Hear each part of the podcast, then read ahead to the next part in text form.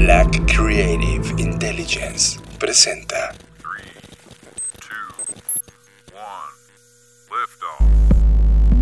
Escuchas. Escuchas. Escuchas un podcast de Dixo.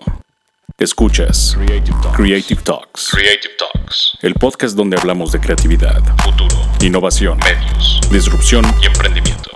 Con Fernanda Rocha y John Black. Por Dixo. La productora de podcast más importante de habla hispana. Por Dixo. Hola, ¿qué tal, seres humanos? Bienvenidos a las Creative Talks Podcast, edición especial en tiempos extraordinarios. Recuerda que estamos haciendo todos los días este podcast con el objetivo de acompañarte con tips creativos, ideas para incrementar tu productividad, inspiración, pero sobre todo poder pasar juntos esta experiencia extraordinaria producto de la crisis generada por uno de los virus más agresivos de la historia. Yo soy John Black y en nombre de todos quienes formamos Blackbot te mandamos un abrazo enorme. Iniciamos. Estás escuchando Creative Talks Podcast. Ustedes saben que Fernanda Rocha y yo admiramos a Steve Jobs. Y en esta ocasión quiero ser solo breve porque es un solo comentario de Steve Jobs que dice que hay solo un hábito simple que separa a los hacedores de los soñadores. En una entrevista que le hicieron a Steve Jobs, contó una historia de cómo un simple rasgo de las personas separaban a los más exitosos del resto. En la historia, Jobs comenta: Llamé a Bill Hewlett, cofundador de Hewlett Packard ...pero tenía 12 años. Hola, ¿qué tal? Soy Steve Jobs, tengo 12 años, soy un estudiante de secundaria. Quiero construir un contador de frecuencia y me preguntaba si tienes alguna pieza de repuesto que pueda tener. Se rió y me dio las piezas de repuesto. Y luego me dio un trabajo ese verano en Hewlett Packard. Y yo estaba en el cielo. Esa es la historia que cuenta Steve Jobs. ¿Notaste su clave del éxito? Si no sabes lo que estás buscando, es fácil pasarlo por alto. Afortunadamente Jobs lo explica en un video donde dice, la mayoría de la gente nunca levanta el teléfono y llama.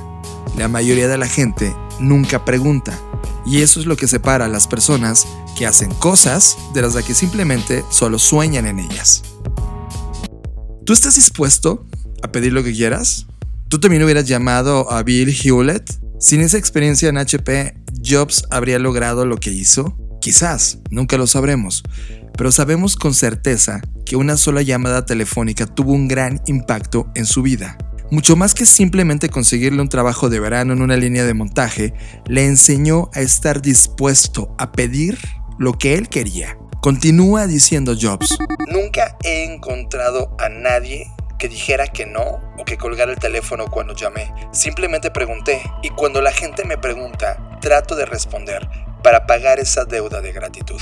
Las personas gastan mucho tiempo y dinero preparándose para lograr sus objetivos, reciben educación costosa en las mejores escuelas y se esfuerzan por obtener las mejores calificaciones, pasan tiempo haciendo contactos con las personas más influyentes y trabajan duro para merecer grandes promociones. Estas cosas no son malas, pero son mucho menos efectivas sin el ingrediente clave. Cuando las personas más exitosas quieren algo, están dispuestas a pedirlo y si dicen que no, no niego que la suerte juega un papel muy importante en el éxito. Y el hecho de que Steve Jobs se comunicara con Hewlett no fue una garantía, de hecho fue suerte. Pero lo que sí tienes que ver es que él tomó esa suerte y le pegó. Él dice, debes actuar y debes estar dispuesto a fallar. Si tienes miedo a fallar, no llegarás lejos. Es justamente ese miedo a fallar lo que le impide a la mayoría de la gente preguntar o pedir, pero no no tienes que dejar de hacerlo. Cambia esa mentalidad y no preguntes esperando sí. Tal vez espera un no y agradece a la persona por su tiempo y pasa a la siguiente. Se necesitan muchos no para llegar a un sí,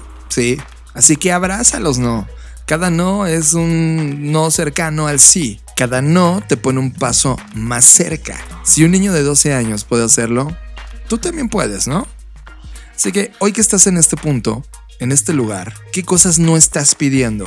Tienes que mandar un mensaje, tienes que mandar un WhatsApp, tienes que ponerlo en tus redes sociales, tienes que contactar a esa persona. Y ojo, no hablo de venderle ni, ni quiero que tengas esta idea de vende como perro y todo esto que los vendedores hacen todo el tiempo. Esto no tiene nada que ver con eso.